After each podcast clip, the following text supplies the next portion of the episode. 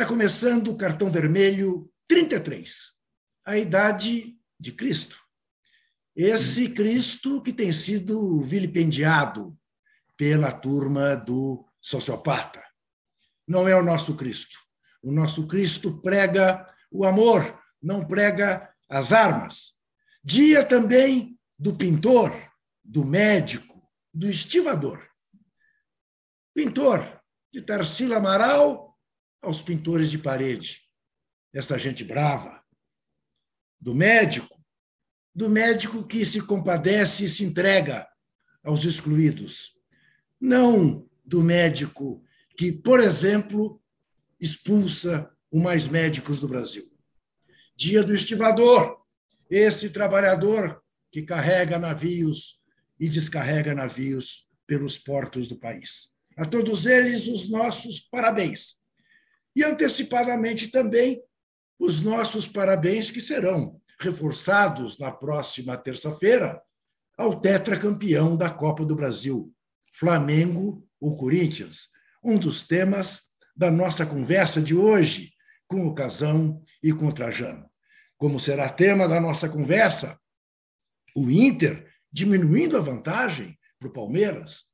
O São Paulo, que afinal, apesar de apenas ter empatado, teve uma jornada que pode se chamar de heróica contra o Palmeiras. Dia de falar do Benzema, que ganhou com justiça o título de número um do mundo, a bola de ouro da revista France Football, do L'Equipe. Mas quem brilhou mesmo na cerimônia foi o Raí. Foi o irmão caçula do doutor, ao entregar o prêmio, justíssimo também, a Sadio Mané, e fazer, com uma piscadela, o L de um cidadão que honra a tradição, a família dele e tudo que já fez na vida. Dia ainda de lembrar que enquanto o Raí entregava o prêmio e fazia o L, Neymar estava sendo julgado num tribunal em Barcelona. Dia também de falar, é claro, que pintou um clima. Ah, e como pintou esse clima? Pintou demais. E nós vamos tratar disso. Vamos tratar lembrando que faltam apenas 12 dias para as eleições do dia 30. E a gente quer saber de você. Essa é a nossa enquete. Quem ganhou o debate na Band? Lula ou Bolsonaro? Quem? Para a gente sentir a tua temperatura. Quem foi o vencedor do debate? Claro que você poderia esperar que a nossa enquete fosse quem vai ser campeão, Corinthians ou Flamengo. Mas aí eu diria que aparentemente a enquete não teria muita graça. Se bem que eu sempre fico na expectativa da opinião de Zé Trajano, sempre tão simpático ao Corinthians. Então começo com ele, não é? para que ele discorra sobre essa grande final desta terça-feira, 9h45 da noite. Zé Trajano, se fosse a enquete Corinthians ou Flamengo, qual seria o seu voto, Zé Trajano? Pense bem antes de dar a resposta. Lembre-se da nossa velha amizade, Zé Trajano. É, é, alô, é. boa noite para todos, todas, todos. Primeiro, quero dizer que o jogo, o jogo é na quarta-feira, né? Quarta-feira. É quarta-feira. Não, é que eu, eu desconfio que você falou terça, não sei se você falou do programa de hoje ou do jogo de amanhã, mas tudo bem, vamos, vamos passar por cima. Você quer me comprometer diante de uma grande torcida, mas se eu falar outra coisa, eu tenho outra grande torcida. Afinal de contas, é o confronto das duas maiores torcidas do país. Mas simplificando a conversa, o jogo é no Maraca, o Flamengo tem mais time, é, o Flamengo é o favorito. Agora, é um jogo. Esse jogo o Corinthians conseguiu. O ideal para o Corinthians era ter saído daqui com resultado que não fosse um empate. Conseguido 1 a 0 e levar para o Maracanã uma vantagemzinha e administrar essa vantagem. Se fechar, tentar jogar no contra-ataque, está 0 a 0 No frigir dos ovos, é evidente que o Flamengo é favorito, por ter melhor time, está é, jogando junto há mais tempo. Agora, tem uma coisinha que incomoda é o seguinte: o Flamengo tem adorado ser vice nos últimos tempos. Viu, Juca e Casal? Não sei por que, que tem adorado ser vice. Não sei se isso tem a ver com, com alguma coisa. Né? O Flamengo tem sido meme em algumas situações. Mas, só para concluir essa primeira participação, eu estou muito ansioso, porque faltam 12 dias. Confesso a você que nem dormido direito eu tenho. Também estou ansioso com esse jogo de amanhã. E quero dizer, abrir o programa de uma forma diferente hoje, porque eu não aguento mais a disfarçatez, essa, esse absurdo, que eu sempre termino o meu programa na TVT falando isso, mas agora eu quero sempre iniciar nossos programas aqui, lembrando do número de dias da execução de Marielle Anderson. Não é possível que no dia 14 de março de 2018 tenha acontecido a execução de Marielle Anderson. São 1.679 dias e até agora nada. E até agora nada. A gente não sabe quem mandou, quem matou e por que mataram. Então, todos os dias que nós tivemos no nosso programa, terça-feira, vou fazer o que a Eliane Brum faz no, no, no, Twitter dela, vou fazer como termino sempre meu programa, vou sempre iniciar minha fala lembrando e exigindo e cobrando, que não é possível 1.679 dias e a gente sem saber o que aconteceu. Você tem toda a razão. É um absurdo e realmente o pior, né, Zé, é que embora a gente tenha a esperança de que a partir de 1 de janeiro do ano que vem a gente tenha um novo presidente da República, né, que possa de alguma maneira pressionar a justiça, no Rio de Janeiro continua, né, continua a turma que certamente mandou matar a Marielle Franco. Casão, é, você já disse e já escreveu é, e disse aqui repetidas vezes que o único jeito de o Corinthians eventualmente sair campeão no Maracanã é jogar com a humildade que a Itália jogou em 82, sabendo ser inferior à seleção brasileira e jogar assim em busca de um resultado quem sabe um empate para levar para os pênaltis, confiar no Cássio. Eu queria te ouvir. É, você, se tivesse que dar uma, uma proporção, Casão, de, de 1 a 100%, qual é a chance que o Corinthians tem, na sua visão, de voltar do Rio de Janeiro tetracampeão da Copa do Brasil? Oh, é 55-45. Nossa, sim, tão é. equilibrado. É. Sabe por quê? Porque, é. assim, o Corinthians é, tem que ter esse, é, é, esse pensamento. Vai jogar no Maracanã, o estádio lotado, torcedor flamenguista. O Flamengo é um time que nos últimos anos, em quatro anos, vai, vai disputar a terceira final de Libertadores. Foi bicampeão brasileiro, né? Está é, sempre girando aqui entre os primeiros e tal. Então é uma equipe muito mais consistente em relação a uma final. Né? Isso é um ponto. O Corinthians tem que reconhecer isso. O Corinthians conseguiu fazer um time forte esse ano o ano passado estava lá embaixo na tabela quando chegou Renato Augusto, Roger Guedes, Paulinho, até o William, tal, deu uma subida. Mas o time foi. O time se formou mesmo há pouco tempo.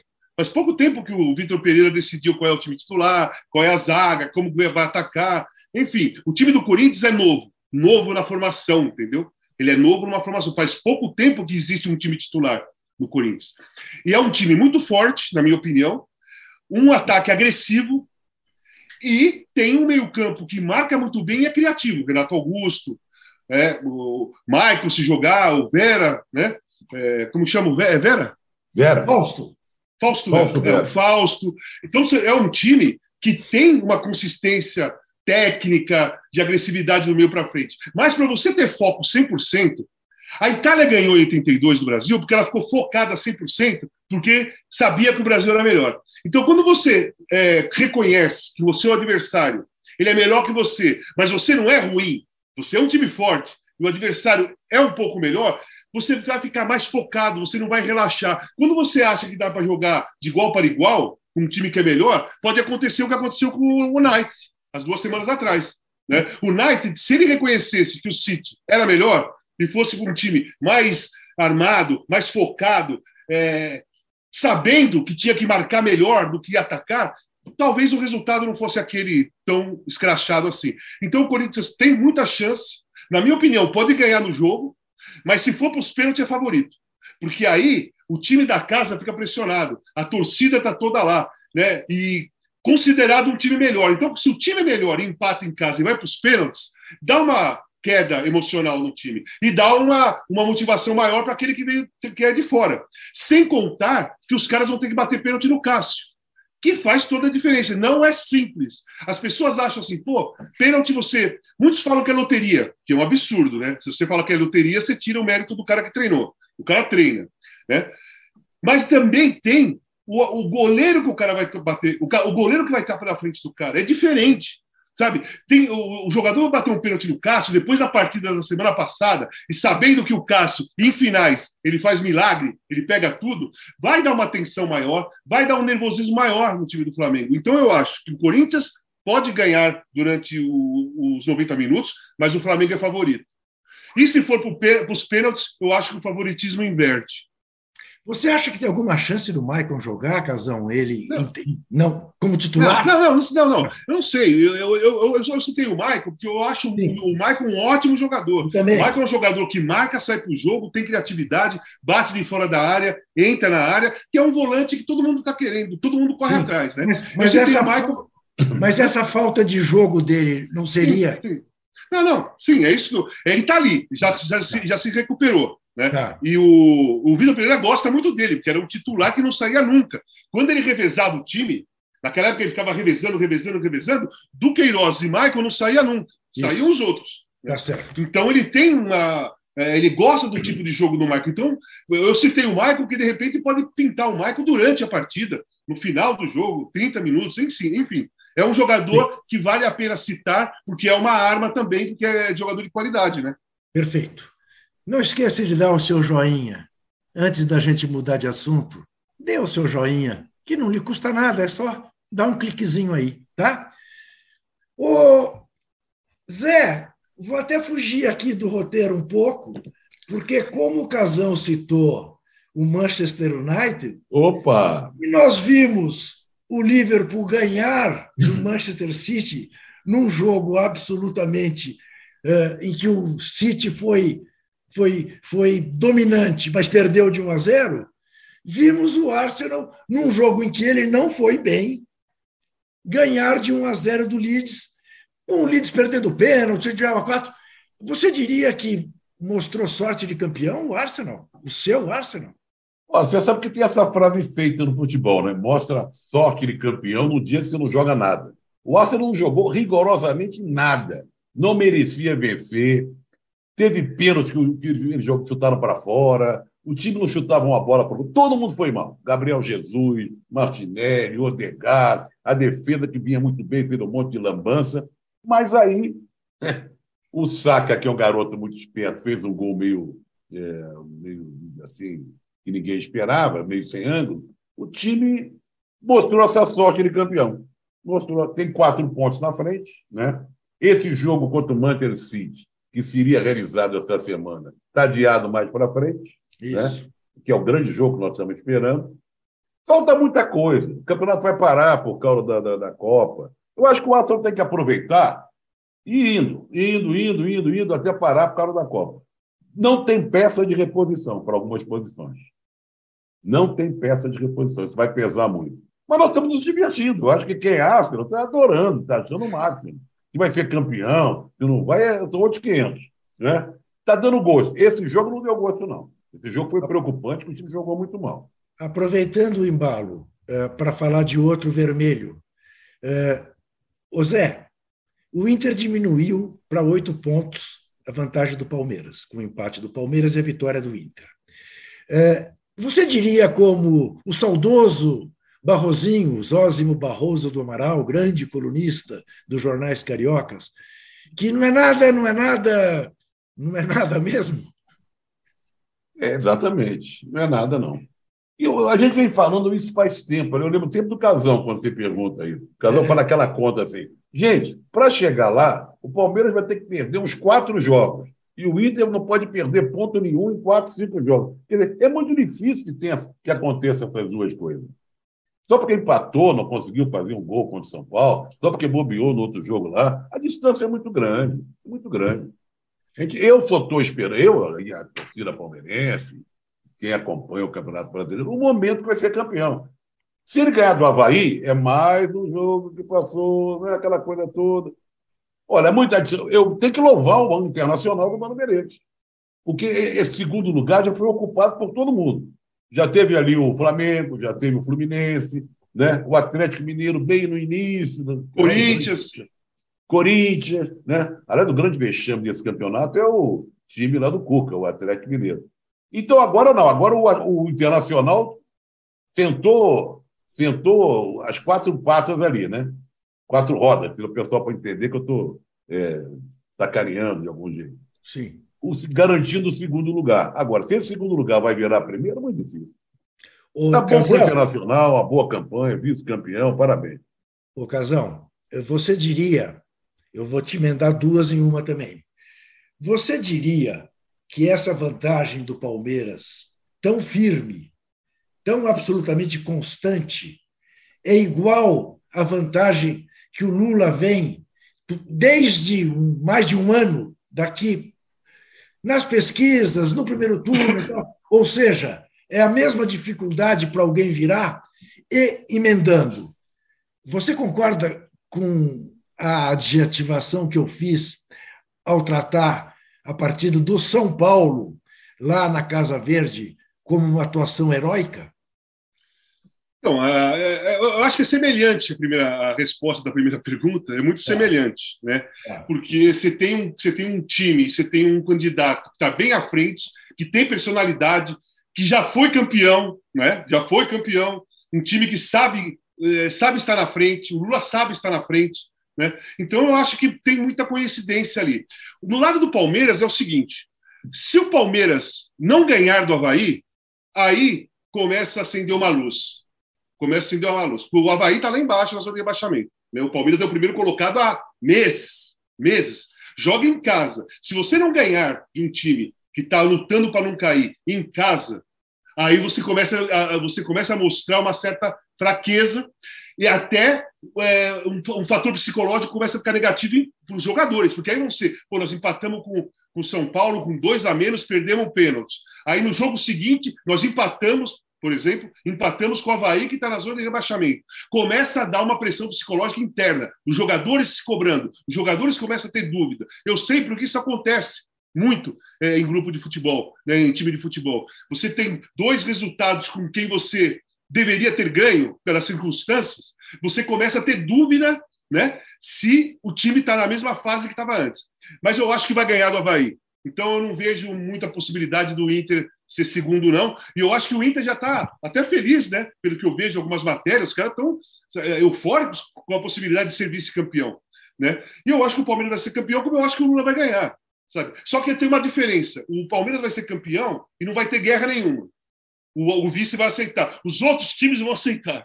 O Lula vai ser campeão e vai ter uma guerra danada, porque o perdedor não vai aceitar, vai, vai continuar arrumando mentiras, fraudes, ideias absurdas, sabe? É, que vai criar problemas de relacionamento é, sociedade por um bom tempo. Né? Essa, essa guerra espiritual ela pode é, começar a acontecer mesmo, porque não, eles falam que tem guerra espiritual, mas não existe guerra espiritual. É uma eleição de um candidato contra o outro. Não existe. Eles ficam falando o tempo todo que é guerra religiosa, guerra religiosa, guerra religiosa. Mas, conforme for o comportamento deles depois da derrota, isso pode realmente começar a aparecer na nossa sociedade. Uma certa é, guerra religiosa criada por eles, como também pode ter os, os, os, apoiadores armados deles com ódio da gente, que votou na outra, no, no, Lula, e aí pode começar a ter problema. Esse, essa é a única, é, a única diferença, porque a, a vitória eu acho que vindo dos dois. Agora, a jornada do São Paulo foi. A jornada do São Paulo. Vamos lá. O São Paulo, eu não vejo tão heróico assim, tá, Juca? Desculpa, eu não é? vejo tão heróico assim. Ah, Porque é. o melhor jogar. Foi dois jogadores expulsos, o Palmeiras perdeu um pênalti e o Felipe Alves foi o melhor jogador em campo. Né? Então, é, o Felipe Alves é, carregou o 0 a 0 até o final do jogo, né? Porque pegou o pênalti e depois defendeu pra caramba. Foi heróica ou foi foi interessante o comportamento dos jogadores que ficaram em campo, né? Os jogadores que ficaram em campo inferior, correndo atrás, marcando e tudo mais, é, isso foi de. Isso é uma, uma situação para você se destacar. Mas como o Palmeiras amassou o, o, o, São Paulo, o São Paulo não perdeu porque o goleiro pegou para cacete, é, eu vejo que o resultado foi heróico. O resultado foi heróico. Empatar 0 a 0 com dois a menos lá no campo do Palmeiras. Mas o jogo em si, o Palmeiras dominou completamente. Foi, foi incompetência do Palmeiras, né? Uma parte, e uma grande atuação do Felipe Alves, né? É, que deu esse resultado aí. Ô, Juca, eu queria lembrar Diga. que tem esse jogo do Palmeiras contra o Havaí, mas o Internacional joga fora de casa contra o Curitiba, que é um time também que está lutando, está lá embaixo. Então, ao mesmo tempo que se o Palmeiras perde, o, Curitiba, o Internacional também tem que ganhar. Claro, porque senão, senão não adianta nada. Senão e, lembremos, tá. e lembremos, né, Zé, que em 2005, naquele título tão contestado do Corinthians, se o Inter tivesse vencido o Curitiba no último jogo, Olha. que o Corinthians perdia em Goiás, o Inter teria sido campeão. Tá mesmo vendo? com toda aquela atrapalhada. E não foi. Né? Que é uma coisa que o torcedor colorado não gosta que a gente lembre, mas que é a pura verdade. Teve a faca e o queijo na mão, Curitiba já rebaixado, e perdeu. Né? Não ganhou do Curitiba. Né? Deixou de ser campeão. Muito bem. Falar em desespero, né? de times que não querem ir para a Série B e de times que querem sair da Série B. Tivemos o que tivemos no Castelão, com a torcida do Ceará fazendo o que fez, com medo de cair ao empatar apenas com o Cuiabá 1 a 1, e tivemos o que tivemos na Ilha do Retiro, com a torcida do esporte fazendo o que fez quando o Raniel comemorou o gol de empate do Vasco, que praticamente não, porque ainda a diferença é pequena, três pontos. Mas, enfim, manteve o Vasco né, à frente do, do esporte, coisa que não teria acontecido se o esporte tivesse vencido. Empatariam em ponto, a diferença seria apenas no saldo de gols. Eu pergunto, Zé Trajano, em que medida a gente ter voltado a viver este clima de violência de torcida, esse ponto de invadir campo, como acontecia lá atrás, tem a ver com o que está acontecendo na sociedade brasileira exatamente em função desta intolerância motivada pela campanha presidencial. Tudo a ver para mim. É? Na hora que invadem igrejas, interrompendo missas, na hora que invadem a Basílica, no dia de comemoração da, da padroeira do Brasil, na hora que há agressões à torta e direita em ruas, bares, não sei o quê, o futebol é o reflexo da sociedade, é uma perna que a gente tem ali. Isso, isso há um sentimento de ódio, de violência pairando no ar. Né? Pairando no ar. Cada vez se acirra mais. E isso se refletiu nesses dois jogos. Aliás, três jogos, porque aquele jogo do Havaí contra o Fluminense, que não teve torcida, a torcida do Havaí do lado de fora queria invadir o campo também, bater nos jogadores, comissão técnica e tal. Eu, eu, olha, é um sentimento muito ruim que nós eu, eu passo. Eu, eu, confesso que eu estou com dificuldade de entender, de conviver com tudo isso. Hoje eu peguei um vídeo de uma senhora na, numa igreja em, aqui em São Paulo, interrompendo a missa. No Paraná, acho que foi. No interior do Paraná. Interrompendo a Marielle, sabe? E, e, outro dia chamaram o cardeal, porque usa uma roupa vermelha de comunista. Rodilo Scherer. Então, é um negócio inacreditável, insuportável. Então, o que aconteceu no, aconteceu no futebol é reflexo total desse momento terrível. Eu não lembro de viver. Eu, olha, nós vivemos uma ditadura, Ju. Sim. Nós vivemos durante a ditadura, uma, uma carga pesada. Havia um, uma nuvem em cima da gente, o medo, o temor da gente andar na rua, de conversar com as pessoas num bar, num restaurante, amigos sendo é, presos, torturados, gente indo embora do Brasil. Era um momento terrível que nós vivemos, durante 21 anos. Mas esse ódio, esse antagonismo que está acontecendo, essa provocação, isso eu nunca. Eu vou fazer 76 anos, sexta-feira, inclusive. Agora, sexta-feira, faço 76 anos. Nunca vi. E eu temo muito por isso. Então, o que aconteceu com o esporte, com o Ceará, com o Havaí, e eu tenho medo que aconteça mais coisas nesse fim de semana e até o dia 30, e como Casagrande lembrou bem, e depois do dia 30. Dá a impressão que tudo vai acabar no dia 30. Coisa nenhuma. E eu tenho até medo que aconteça mais coisas após o dia 30. De não aceitar o resultado e partir para uma violência desenfreada. Então, estímulo à violência, a gente vai carregar. Eu não sei. A humanidade, o país não deu certo. Bom, posso eu, falar? Oh, Casal, é evidente que você pode falar. É óbvio que eu ia te perguntar se você concorda e eu queria te pedir depois que você, até porque você tocou isso hoje brilhantemente na sua coluna na Folha de São Paulo, que depois você falasse do prêmio da bola de ouro lá em Paris e do pivete, que você conhece tão bem. Cara, vamos, vamos à parte da violência. É óbvio, é muito claro que, a, que o futebol é reflexo da, da sociedade. Tudo está sendo reflexo da sociedade nesse momento. O ódio já está é, espalhado pelo, pelo, pelo Brasil há muito tempo. Há um, sei lá, dois anos atrás, não sei se vocês vão lembrar, lá no Rio Grande do Sul, teve aquela cena que o juiz caiu e o jogador veio e chutou a cabeça do juiz, né? Aquela cena. Eu estava num programa de televisão e falei assim: ó, essa cena, isso que aconteceu, é resultado do ódio que tem na sociedade desde 2018. Os bolsonaristas me atacaram pra caramba e alguns jornalistas também debocharam. Falando, pô, tô, você está relacionando o chute que o cara deu na cabeça com o Bolsonaro? Não, eu estou relacionando com o ódio que está na sociedade. E quem colocou ódio na sociedade foi Jair Bolsonaro. Então, tudo o que está acontecendo, tudo o que acontece de violência, dentro de um campo de futebol, dentro de uma igreja, dentro de um restaurante, num parque, cinema, teatro, qualquer lugar, quando tem uma pessoa que vai, que, que fica cega e parte por qualquer tipo de violência, é reflexo da liberdade do ódio. Né? A pessoa, todos nós temos a raiva dentro da gente. Nós temos a raiva dentro da gente. Todo mundo tem a raiva. Só que assim, as pessoas, a grande maioria, elas sabem lidar com o momento de raiva e a raiva fica num, num patamar aceitável, né? Para a nossa cabeça, quando você tem a liberdade do ódio, você, você perde esse freio, você perde esse lacre, porque você não precisa mais ter o lacre. Se todo mundo está tá, tá partindo para a violência, se o ódio está escancarado na sociedade, por que eu vou ter que segurar a minha raiva? Então, as pessoas mais perversas, elas perdem o lacre da, o lacre da raiva interna. E é isso que está acontecendo. Desde aquele Aquele lá não foi o primeiro caso, tá? Aquele lá foi, foi o caso do, do, jogador chutando a cabeça do, do, do, juiz. Já tinha acontecido muitas coisas antes. E quando eu falei, é isso. Eu, eu, eu, eu, confirmo, eu reafirmo, eu concordo com o Trajano e volto a falar. Aquela, aquela cena foi a principal cena de ódio dentro da sociedade refletindo dentro de um campo de futebol, entre um, dentro, dentro do campo mesmo, não no estádio um jogador se, se deu o direito de chutar o, juiz que tinha caído na cabeça do cara. Gente, isso aí não, não, não é uma coisa normal.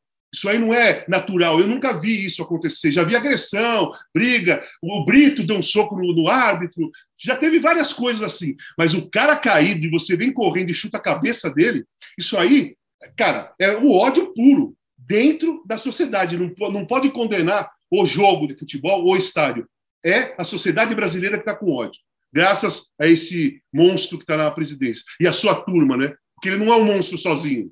Ele não é um monstro sozinho. A gente fica é, é, brigando ou, ou, ou é, mostrando todas as perversidades que esse cara faz, mas ele tem um grupo perverso, tão perverso quanto ele. A mulher dele é tão perversa quanto ele. A Damares é. Os filhos são. Entendeu? Então, ele é o chefe da perversidade. Mas existe uma corrente ao lado dele que tem o mesmo nível de perversidade que esse cara tem. Lá no prêmio, eu fiquei bastante emocionado. Eu fiquei esperando aquele prêmio. Eu queria ver o que, que eles iam fazer pelo Magrão. O que, que ia aparecer do Magrão ali. Cara, pô, o cara foi meu parceiro. Joguei com ele anos, meu amigo, sabe? Amigo, sou apaixonado. Fui apaixonado, sou apaixonado pelo, pelo Magrão. E quando eu vejo, sentado no meu sofá, ele sendo o nome de um prêmio que não é, não é para o melhor jogador, não é para o cara que fez mais gols, não é para o cara que defendeu mais, não é por, por número de assistências, é por, por um cara que se preocupa com o seu país, com a sociedade do seu país. Ele não, o Mané, o Mané, ele é completamente diferente dos jogadores brasileiros, da grande maioria dos jogadores brasileiros hoje que estão na Europa. O Mané provavelmente nasceu numa família muito pobre no Senegal, é, país africano que tem diversos problemas, que também tem guerra civil. O cara vai para a Europa, joga no Liverpool, jogou em outros times, ganhou muito dinheiro, está no Bayern de Munique, mas ele não perdeu a raiz dele. Quando você não perde a raiz, você não perde a identificação com o seu país. E a cabeça dele funciona lá, ele quer resolver ou quer tentar ajudar as criancinhas que, foi, ele foi uma que não teve essa ajuda. E ele quer oferecer o que ele ganha para ajudar o país pelo menos uma boa parte, principalmente as crianças, a sair de uma situação difícil. Foi o prêmio mais importante da noite prêmio mais importante, talvez a, a, a escolha melhor, não só do, do cara que entregou o prêmio, que é o Raí, foi muito bem, gostei. Falei com o Raí de manhã. Hoje de manhã eu acordei e mandei mensagem para ele. Falei, Raí, porra, foi isso mesmo, é isso mesmo. Não esperava outra coisa, sabe? esperava, não esperava outra coisa. E para o Mané, e a escolha de um prêmio, né? Demorou muito, demorou muito para existir esse prêmio, cara. O prêmio, porque jogador de futebol é só analisado pelo que ele, é, pelo que ele faz no campo. Mas jogador de futebol é um cidadão. É um cidadão do mundo, cara. Ele tem que também ser reconhecido e avaliado pelo que ele faz para o mundo, para o que ele faz para o país dele. Como é que ele usa tudo que ele ganhou, ou a cabeça que ele, que ele montou, depois de anos de futebol, para ajudar a sociedade do país dele. Então, esse prêmio veio tarde, mas né? Fiquei muito feliz, até porque eu apareci diversas vezes ali, se vocês não perceberam, eu estava ali no Magrão diversas vezes, então eu fiquei eu bastante emocionado. Bastante eu achei emocionado. que era você mesmo, aquele cabeludo, então, mas fiquei na é, dúvida. Me deu a impressão que. Não, eu também, eu, eu, fui no é. banheiro dar uma olhada no, no espelho, é, aí eu, é, aí eu me convenci. Eu, olhei então é isso, cara, é isso, cara. E só para só finalizar, assim, o jogador brasileiro hoje, principalmente a, a grande maioria, tirando o Paulinho do, Leverkusen, tirando o, o Richarlison do, do Tottenham, os outros jogadores, principalmente esses que é, se manifestaram a favor do Jair Bolsonaro, né, eles perderam a raiz deles. Porque nenhum deles veio de família rica. E nenhuma, nenhum jogador de futebol nasce jogador de futebol. Você nasce cidadão brasileiro. Você, você começa a sua formação como cidadão brasileiro. Aí os caras vão para a Europa, ganham muito dinheiro e eles acham que nasceram jogador de futebol e que nasceram ricos. E esquecem. Por, por, por, que, que, eles, por que, que eles apoiam o Jair Bolsonaro? Sabe por quê, Juca? Você sabe, Trajano? Você sabe não. por quê? Eles, imagino, apoiam, eles apoiam o Jair Bolsonaro porque, para eles, o Brasil não precisa mudar. Porque está tudo tá bem. Tá bom assim, está muito tá bom, bom assim. assim. Eles ganham o dinheiro deles, tem tudo para eles, a família deles também tem. Então, na cabeça deles, o Brasil não precisa mudar. Eu então, isso é sempre, é, é perder a identificação. É perder digo, a identificação. Eu digo sempre o seguinte: infelizmente, essa gente reproduz o discurso autoritário, porque vem né, de classes excluídas e olha apenas para o próprio umbigo. Sim. O entorno deles, no máximo, são os parças e os familiares, a sociedade que se dane. Aí ele olha para o garoto na rua e fala: esse trombadinha não pode vir aqui tomar aquilo que eu conquistei tão duramente.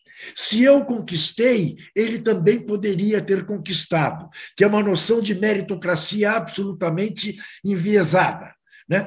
Aí anda no seu carro blindado, mora no seu condomínio blindado e quer que os outros se explodam. Sim. E aí acha que tem que andar armado, porque é isso mesmo, garantir o meu patrimônio. Só pensam Sim. nisso. É isso. E, tem outra, e outra coisa que eu, que eu escrevi que eu quero fazer uma. Quero, faço questão de dizer aqui, como você falou, só vou confirmar.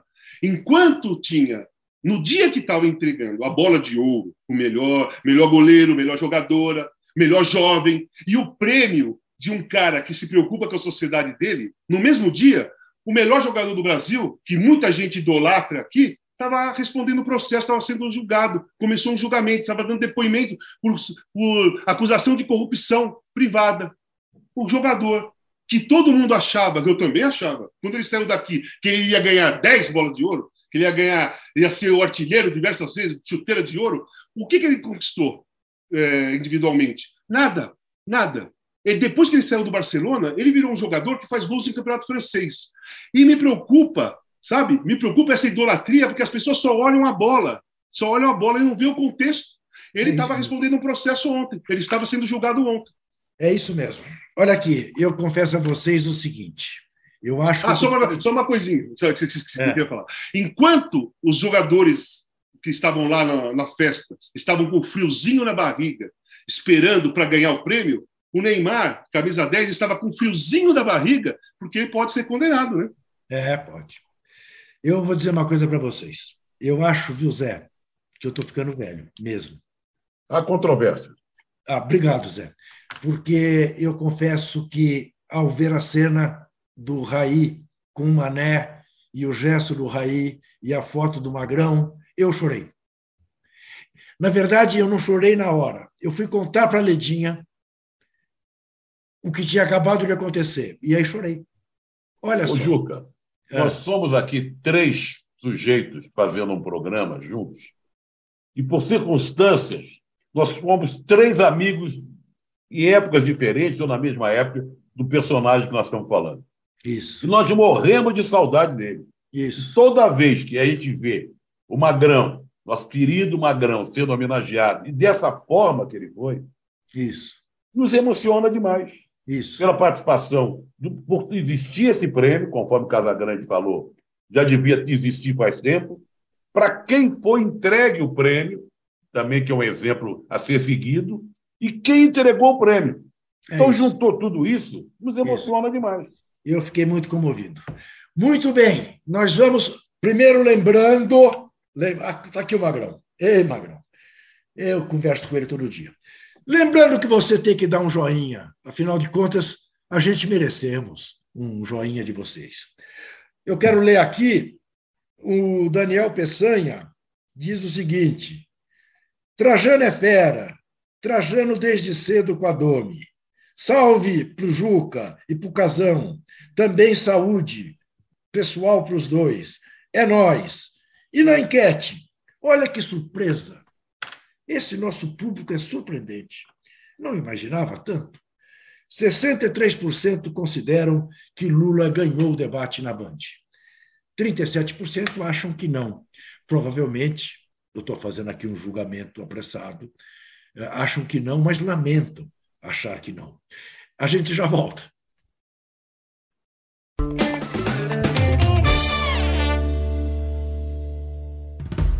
Podcast UOL Investiga, a vida secreta de Jair mostrou o envolvimento direto do presidente da República, Jair Bolsonaro, num esquema ilegal de rachadinha. Agora, na segunda temporada, o esquema é outro.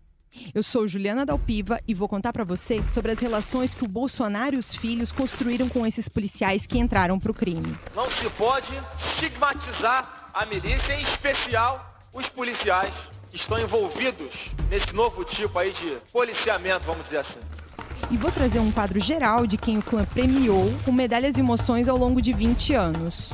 Spoiler: essa lista tem PMs acusados de corrupção, lavagem de dinheiro e homicídio.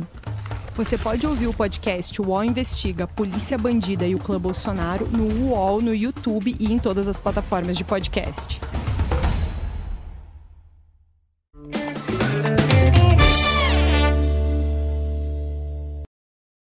Muito bem.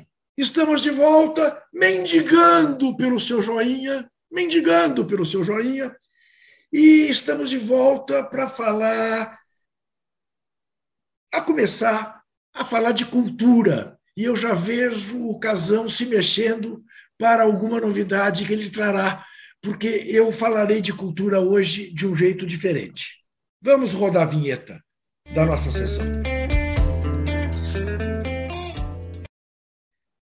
Eu já falei aqui, volto a falar, que foi feito no Brasil um filme maravilhoso chamado 45 do Segundo Tempo, dirigido pelo, pelo Luiz Vilaça. Muito bem. Estrelado pelo Tony Ramos, faz, ele que é São Paulino, fazendo um papel de um palmeirense formidável. É um filmaço. A Denise Fraga tem uma participação, aliás, mulher do Vilaça, tem uma participação maravilhosa, Luiz Ramos também, Casão já falou dela. É, o, o Cássio Gabus Mendes. É um, é um filme delicioso sobre futebol e sobre a vida. Pessoas que estão vivendo situações angustiantes e tal. Bom, como só ia acontecer no país, as salas de exibição acabam sendo muito avarentas com o cinema nacional. E eu queria fazer uma sugestão ao marketing. Olha, quem diria que eu ia fazer isso? Ao marketing do Palmeiras. Passe esse filme lá no estádio palmeirense, na Casa Verde. Promova esse filme, convide a torcida do Palmeiras. Não é um filme só para palmeirense, não, dicas de passagem, mas é especialmente para palmeirenses. Não é possível que esse filme não tenha a repercussão que ele merece ter. Eu garanto para vocês, não estou enchendo a bola eh, de filme de amigo, conheci, aliás, o Vilaça outro dia, eh, eh, mas o filme é imperdível, e é imperdível nesse aspecto. Não pode ser um filme que passou em 2022 pelo Brasil. É um filme que merece ser visto por muita gente. E a direção do Palmeiras pode fazer isso. Diga, cara. Não, esse, esse filme é, é, mostra aquilo que a gente sempre bate em relação ao futebol. A bola rola para fora das quatro linhas. Isso. A bola não fica ali rodando e você fica olhando jogadores correndo. Esse filme Isso. trata de crises existenciais né? relacionado ao futebol. O, o, torcedor é o personagem é torcedor do Palmeiras, mas o grande lance é usar o futebol com crise existencial, mostrando que o futebol também tem esse movimento. Você falou da só para uma coisa que falou da o UOL investiga, né? Não é? Sim. É. Olha qual é o livro que eu comprei, que eu fui comprar essa semana. Eu estava lá na ah, livraria da Vila. Livro, ah, eu estou sempre na livraria da Vila, tomando café. Aí eu entrei, convi que eu saí daqui para ir tomar um café para comprar esse livro aqui. Comprei. Uhum. É muito bom, é muito bom. É jornalismo investigativo de primeiríssima qualidade.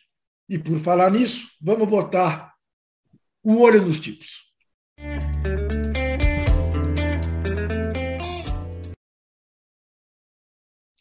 E aí eu quero parabenizar a imprensa independente desse país, que fez do pintou um clima, o clima que havia e precisava ser feito no país.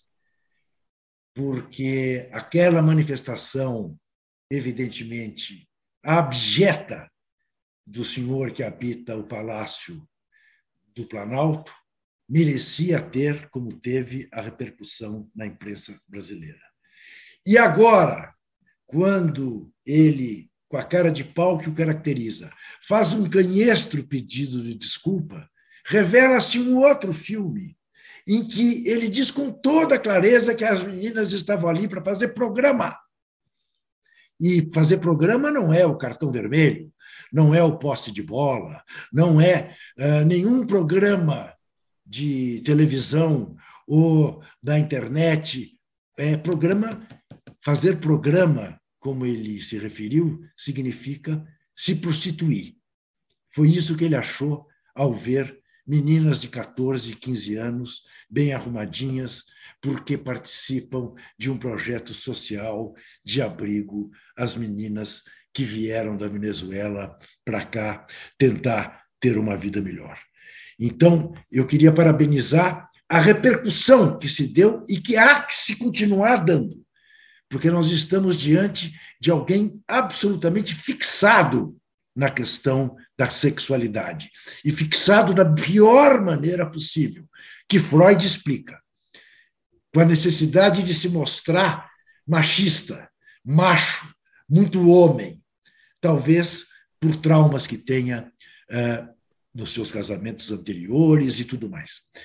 Aquele que deu a fraquejada ao ter a filha menina, depois de ter quatro machinhos, que são os integrantes aí da clã, ou do clã Bolsonaro. Então, era isso que eu queria registrar: o trabalho da imprensa e não deixar que isso passasse com naturalidade, como tantas outras aberrações desse cidadão passam uh, e têm passado nos últimos quatro anos pela vida do país. Diga, Zé. Não, não, eu estou esperando vocês, que eu estou me preparando para as efemérides. Estou me preparando para. Porque tem boas efemérides hoje. Tem boas efemérides, sabe? Eu estou me preparando para dar cartão vermelho. Estou lotado aqui no bolso. Eu, eu, gente, eu vou falar uma coisa para vocês. Tem tanto cartão vermelho para dar que, que a gente até estava conversando antes do programa. Se a gente der todos esses cartões vermelhos que a gente deseja, não tem programa. Quer dizer, vai ter um programa especial. Vou lustrar. Vermelho, né? Vou lustrar o cartão vermelho aqui. É, é. Dá um lustre, dá um lustre no cartão vermelho aí, porque tem cartão vermelho a rodo no programa de hoje. Aguardem, no próximo bloco, né, Júlio? Exatamente. No próximo bloco, então, vamos que vamos.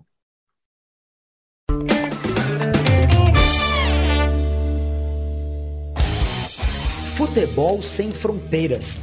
Jogo jogado dentro do campo e fora dele. Bastidores, economia, política, turismo o podcast do UOL para quem gosta de futebol internacional e tudo o que vai além de um simples grito de gol. Futebol Sem Fronteiras, toda quinta, comigo, Júlio Gomes e Jamil Chad, no canal UOL. Todos os dias, às 9 horas da manhã, você tem um encontro marcado com o esporte aqui no canal UOL. Às segundas e sextas-feiras tem o podcast Posse de Bola com o nosso timaço de comentaristas analisando as principais notícias do mercado. E aí, na terça, quarta e quinta, às nove da manhã, o encontro é comigo, Domitila Becker, do All News Esporte, que traz as principais notícias do esporte no Brasil e no mundo. Prepare o seu cafezinho e eu te espero aqui no canal 11.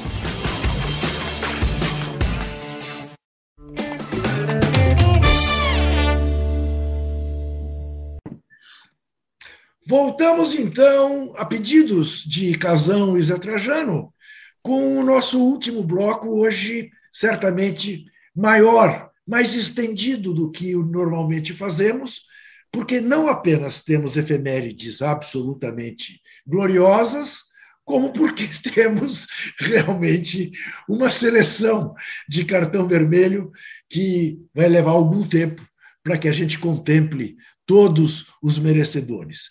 Então, Zé Trajano do céu. Eu, eu vou repartir, porque tem umas efemérides. Eu vou dando uma efeméride e a gente vai dando um cartãozinho. O que, que você acha? Aí uma efeméride para poder. Ou então, então cartão vermelho de, de tacada. Olha. Você quer começar a mandar um grande abraço pelo cartão? Do, do Fortaleza. Fortaleza hoje completa 104 anos. Mas é um time que vem fazendo um segundo turno muito interessante. Muito né? bom. Falando de futebol ainda, não sei se você lembra, lembra do Alfredo Mustarda? Claro. Aniversário do Alfredo Mustarda, tá? E no futebol parou aqui, mas eu queria falar do Falcão, que fez aniversário ontem ou anteontem, não foi? 60. Paulo Roberto? É. 69 talvez tenha sido. Eu tô, não eu é possível que ele tenha feito tanto, não. 64, 69? talvez. Né? É, vou ver, vou ver. Vê aí, 64. Não pode passar batido pelo, pelo Paulo Roberto. Até queria que o, que o Casagrande falasse. 69. Um 69, Casagrande. Estou falando, beira de 70. Falasse um pouco da elegância do jogador do tipo Falcão, né? que, que nos dá tanta saudade, né? Porque um, um maestro, né? um regente em campo. Não, o Falcão, para mim, foi um dos melhores jogadores da história do futebol. Ele está lá em cima. Ele está lá na parte de cima, bem lá em cima. Mim, porque ele era, um, ele era um volante que você. O adversário não sabia se ele era volante, se ele era meia direita, se ele era meia esquerda. Porque ele roubava a bola e saía para o jogo. É, vi diversos gols, vocês também viram, dele driblar três, quatro caras saindo de trás e fazendo gol. A jogada de cabeça que ele fez com o Escurinho e o Dario na final contra. na semifinal contra o Atlético Mineiro, 76, foi espetacular. É o rei de Roma. Um cara que foi lá e fez a Roma ganhar um título depois de 40 anos. Joguei com o Paulo Roberto Falcão. E cara, é um jogador completamente diferente. Como aqueles caras de 82. Mas o Falcão ele tem uma função é, diferente. Ele fazia todas as coisas que os outros faziam é, no meio-campo. Porque ele poderia jogar com a 10, ele poderia jogar com a 8, ele poderia jogar com a 5, ele poderia jogar com a camisa que ele quisesse. Naquele meio ali, ele era espetacular. Então eu considero. Falcão é meu amigo, trabalhamos juntos na, na TV Globo por muito tempo, fomos para a Copa do Mundo juntos. E ele foi, ele, para mim, ele é um dos sei lá, dos 20 melhores jogadores de todos os tempos que eu vi jogar. De 70 para frente, tá? Os de trás eu não vi. De 70 para frente, eu coloco ele lá em cima. Pois é, Casão. Na minha seleção mundial de todos os tempos, ele é o camisa 5. É, tá vendo? É isso aí. Por isso, que, por isso que eu acho que a gente não podia deixar passar batido o bem. aniversário dele. né? Agora, Zé, eu achei que você fosse lembrar, até pela proximidade, talvez a minha seja maior no sobrenome, do Paulo Amaral, que foi preparador físico da seleção brasileira em 58 e 62, que faria 99 anos hoje. Eu morria de medo do Paulo Amaral. Então, você sabe que há quem diga na família que nós temos. Eu sou José Carlos Amaral Kifuri, como alguns sabem, né? Eh, que há um parentesco eh, de- de- dos Amarais aí no caso. Eh, eu tenho uma boa parte da família no Rio de Janeiro. Paulo Amaral é de lá. Paulo Amaral, além de ter sido brilhante preparador físico da seleção brasileira em 58 e em 62, Paulo Amaral tinha uma frase sobre o Pelé que é formidável.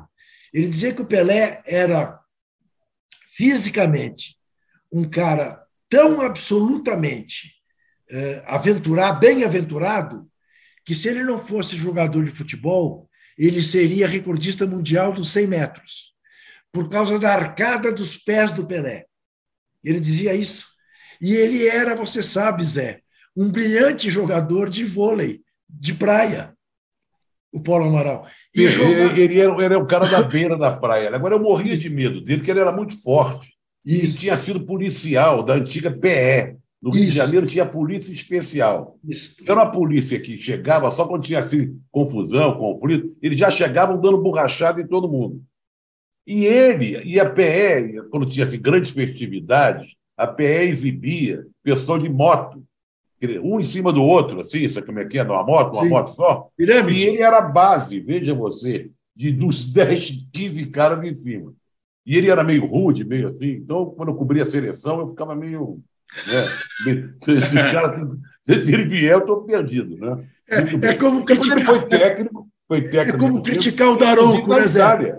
Ele foi técnico da Itália, inclusive. Foi técnico na Itália. Na Itália. E no Brasil também. Eu acho que Sim. do Corinthians, do Vasco. Foi, foi técnico do Corinthians. Sem É. dúvida nenhuma foi. Muito bem. Ô Zé, e o Grande Otelo? O Grande Otelo. O Grande 107 Otelo. anos de Grande Otelo. Os maiores. Olha, se tem um ator que a gente tem que eternamente cumprimentar, lembrar, chama-se Sebastião Prata. Né? São fora de série, Juca. Porque ele não só foi brilhante fazendo papéis cômicos, principalmente daquela dupla com o Oscarito, nas chanchadas, que é uma dupla inesquecível, como também fez, trabalhou papéis sérios, Macunaíma, por exemplo, está aí, né? não é?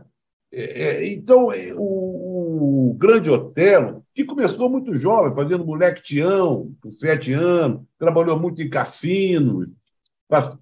Ele é um homem de cinema, né? Eu acho que tem dois caras, para mim, tirando o Oscarito, que era torcedor até no Meu América. E vamos colocar o Oscarito também, que eu coloco como homem de televisão. Eu acho que, na, apesar que ele trabalhou no final da vida na escola, do- na escolinha do professor, não era o lado dele. Né? Eu acho que são três caras que, para mim, do cinema nacional, de uma época do cinema nacional, muito marcantes. O Oscarito, que eu falei, o Grande Hotel, que era duplo, e o Wilson Grey. Wilson Grey, que fazia. assim, Foi o cara que mais filmou. né? Era papel de câncer, de mau elemento, de bandido, de bicheiro. Né? O Grande Otelo foi o primeiro negro a entrar pelas portas da frente no Cassino da Urca. Veja o prestígio. Ele, ele quebrou um pouco o racismo, porque o racismo sabe- daquela época era pior do que hoje. Você sabe, você sabe que eu bobiei. Vocês hoje não me deram nenhuma nota baixa, mas eu vou me dar uma nota baixa, porque eu devia ter passado para o Rubão a orientação de botar uma foto, que tem tudo a ver no dia de hoje, do Grande Otelo com o Sócrates. Olha só. É, tem uma foto. Tem uma foto. Ah, é? É, tem uma foto linda dos dois. Só lembrando, 107 anos do nascimento dele hoje. tá? Exatamente. Acho que ele morreu com 77, algo Ele assim. morreu em Paris. Morreu em Paris. Morreu em Paris aos 78. Quem morreu aos 90 e que hoje faria 96, isso é por casão, é o cantor e guitarrista Chuck Berry. Sim, é Fale-me de fantástico. Chuck Berry. Fantástico. Assim, é é aquela, é aquela discussão, né? Quem é o rei do rock? Elvis Presley ou Chuck Berry? Né? Sim. É, tem essa discussão mesmo, porque Sim. o Chuck Berry surgiu um fenômeno, só que negro. Né? E aí tinha que surgir, pelo, pela história, um cara branco. Só que surgiu um cara branco que era negro na alma, Elvis Presley. Os dois, para mim, não tem diferença. Os dois são os dois reis do rock. Chuck Berry é um guitarrista fantástico que influenciou Keith Richard. A maioria dos guitarristas do rock, do rhythm and blues e até do blues, foi, teve influência do Chuck Berry. Fantástico. Foi o primeiro rock que eu vi na minha vida. As pessoas me perguntam, pô, quando você começou a, a gostar de rock? Eu era muito pequeno. Meu pai tinha um monte de discos. E quando eu consegui mexer na, quando eu aprendi a mexer no toca-disco, eu peguei um disco e coloquei lá e tocou Johnny B. Good, do Chuck Berry. Foi a primeira música que eu ouvi, eu colocando um disco na vitrola. Foi Chuck Berry. Foi aí que ah, o bichinho mordeu. O bichinho do rock me mordeu aí. Muito bem. Outro que infelizmente morreu e que hoje faria 78 anos, poderia estar aí, mas a Covid o pegou. É o nosso brilhante, magistral, genial pianista Nelson Freire, Zé. Ah, o, o, Juca, o Nelson Freire morreu de um acidente que ele sofreu em casa. Ele, ele caiu em casa, bateu com a cabeça e aí morreu. Morreu durante, durante a pandemia, mas o, a causa-morte foi tá, assim. Tá, né? tá Tido como um dos maiores pianistas do mundo, e talvez o maior pianista brasileiro de todos os tempos. Eu recomendo um filme do João Moreira Salles. Que é magnífico que é magnífico sobre o Nelson Freire, de que ele era fã, né? Seguiu o Nelson Freire mundo afora, né? Ele fazendo exibições é, com orquestras mais importantes do mundo. O filme, é, de vez em quando passa, mas eu acho que você pode achar, né? É, Nelson, eu acho que o nome é só Nelson, né? Nelson, é. Maravilhoso. Salve Nelson Freire. E finalmente, Walter Casagrande Júnior. Hum falando da bolinha, não da bola de futebol nem da de basquete, da de tênis.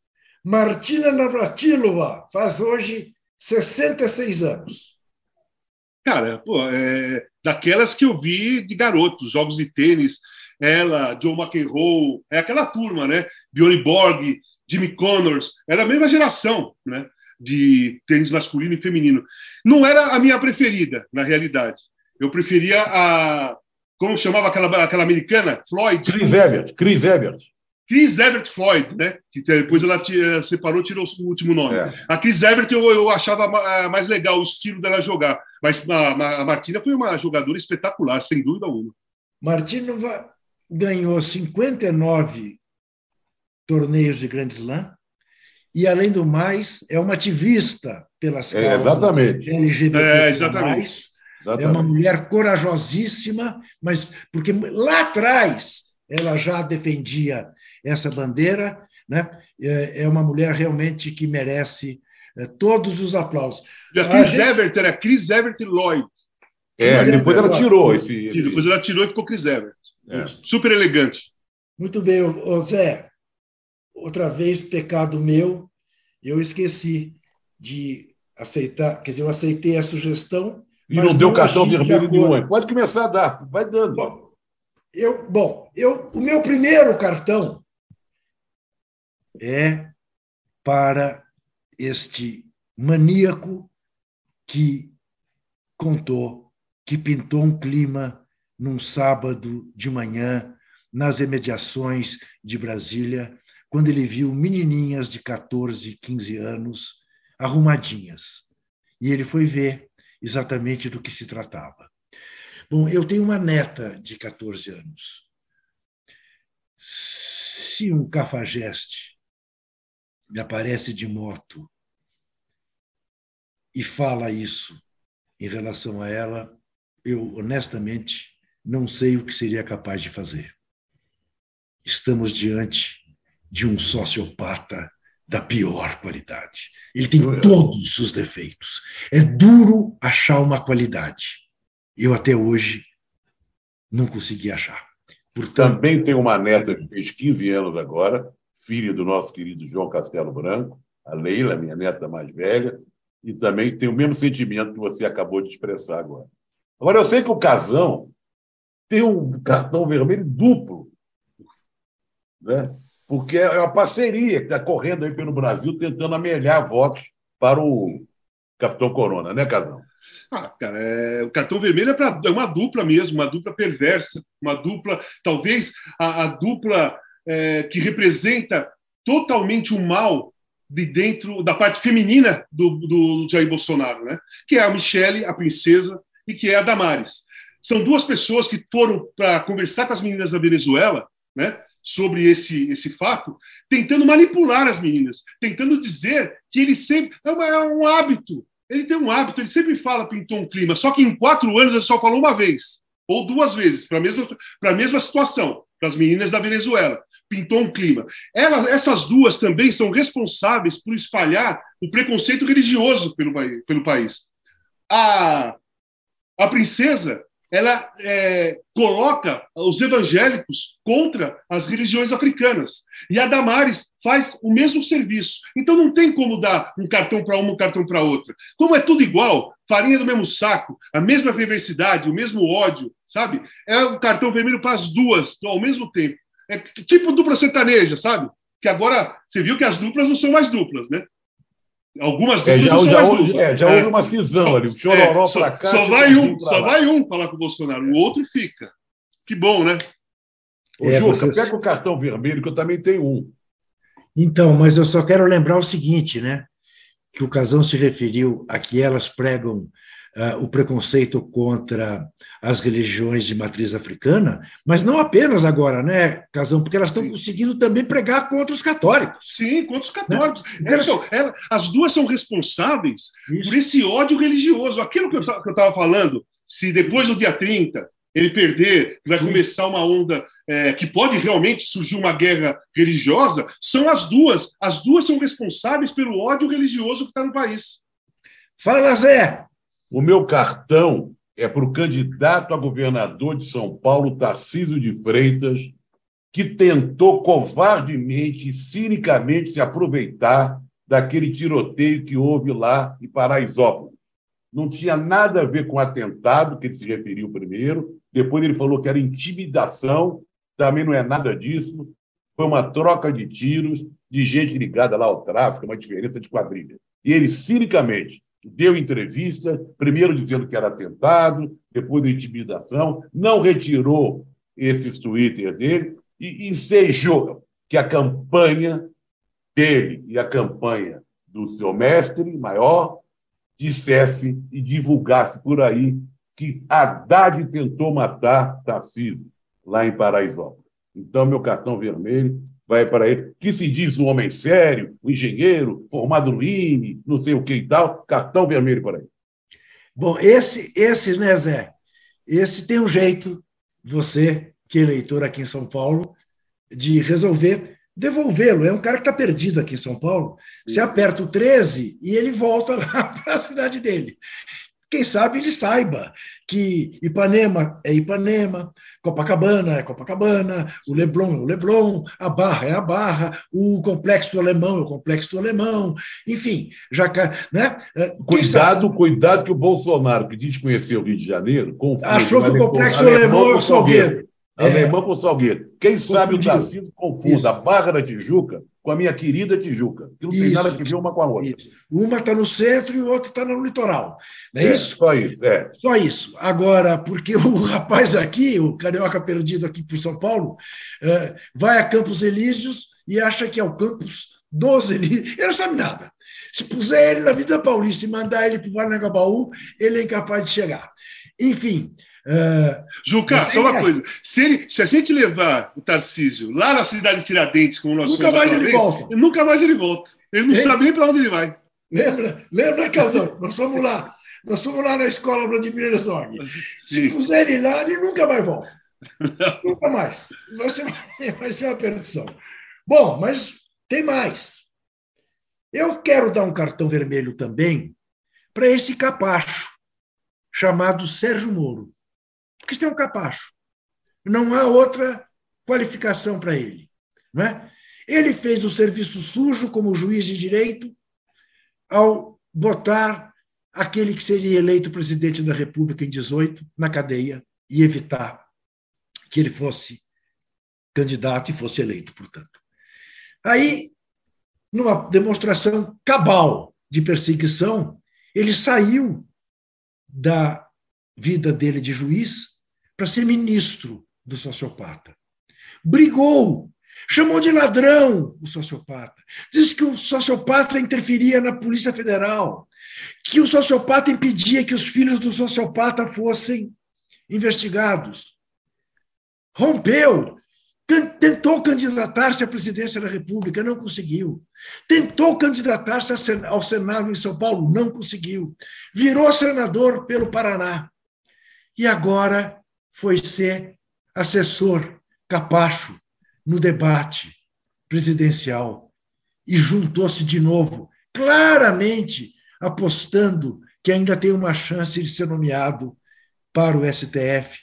Mais uma, mais um sonho de verão uh, do Capacho, porque quem, em quem ele apostou, com este ele não irá longe. Mas Hoje eu gostei, viu? Vários cartões vermelhos, até que enfim, hoje eu gostei. Sim. Quantos cartões vermelhos nós demos? O duplo do casão, você deu o Moro e para. O sociopata? Sociopata, e eu dei para o Tarcísio. Foram cinco.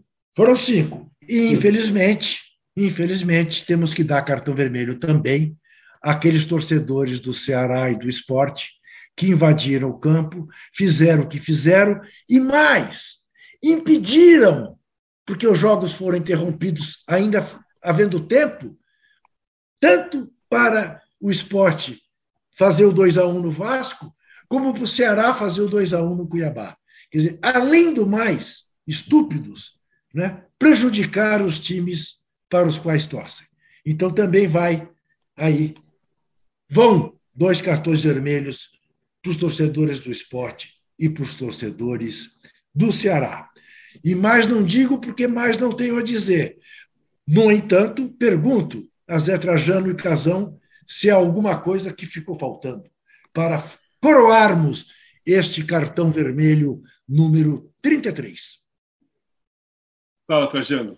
Não, eu, eu tô. Eu acho que hoje foi legal, porque caprichamos no cartão vermelho, né? Como diz o outro, carcamos no, no cartão vermelho, é, merecidos, né? bem merecidos. E vamos voltar na terça-feira que vem diante de uma expectativa imensa, porque aí vão ficar faltando pouquíssimos dias para o dia 30, que é o dia tão aguardado por todos nós, para que temos que voltar a ser felizes. Temos que voltar a ser felizes. E que isso, é isso aconteça aí. no dia 30. Muito é bem. Isso aí. Resultado da nossa enquete: para 62%, Lula ganhou o debate domingo na Band. Aliás, os institutos de pesquisa revelam isso. Antes de terminar, eu sei que para você que nos vê, nem é necessário lembrar disso, mas é necessário que você lembre aqueles uh, com os quais você tem contato da necessidade de votar no dia 30. Não permitir que a abstenção seja grande. Quanto mais gente votar, mais próxima será a vitória da democracia no Brasil. Quero lembrar que um dia da democracia corintiana, exatamente para estimular as pessoas a votarem na oposição, e embora não fosse necessário dizer isso, o time do Corinthians, Casão presente, entrou com dia 15 vote. Uh, se houvesse um mínimo de coerência na atual direção do Corinthians, o Corinthians entraria em campo um dia 30 vote. O Corinthians entrou assim no período de ditadura, em que havia um risco enorme de entrar em campo com aquela mensagem. O Corinthians de hoje, a direção de hoje, embora explore marketologicamente a democracia corintiana, não tem peito para fazer a mesma coisa. Quero lembrar que amanhã tem o All News Esporte, com a nossa Domitila Becker, que na quinta-feira, às sete horas da noite, tem o Dois Toques com o Casão e a Mili Lacombe. Às sextas-feiras, nove horas da manhã, tem o Posse de Bola. O nosso cartão vermelho é produzido por Rubem Lisboa, que está duplamente ansioso, viu, gente? Não apenas com a nossa ansiedade do dia 30, mas ele começa a ficar ansioso demais em relação ao título ele anda perdendo gols também é, como o Gustavo Scarpa perdeu. Mas isso passa. A operação foi do nosso Roger Melo. A distribuição de vídeo de Bruna Brasil, Marina Paulista e Sara Oliveira. A coordenação de Carol Escobar e Fabrício Venâncio. A direção de, Virgi, de Felipe Virgílio. A gente volta terça-feira, sete da noite. O cartão vermelho tem a apresentação de Walter Casagrande Júnior, José Trajano e Juca Kifuri, produção de Rubens Lisboa, operação de ao vivo de Letícia Lázaro e Roger Melo, coordenação de Carolina Escobar e Fabrício Venâncio e direção de Felipe Virgili. Antoine Morel é gerente geral de Move, Vinícius Mesquita é gerente geral de UOL Sport e Murilo Garavelo, diretor de conteúdo do UOL. Você pode ouvir esse e outros podcasts em uol.com.br/podcasts. Qual?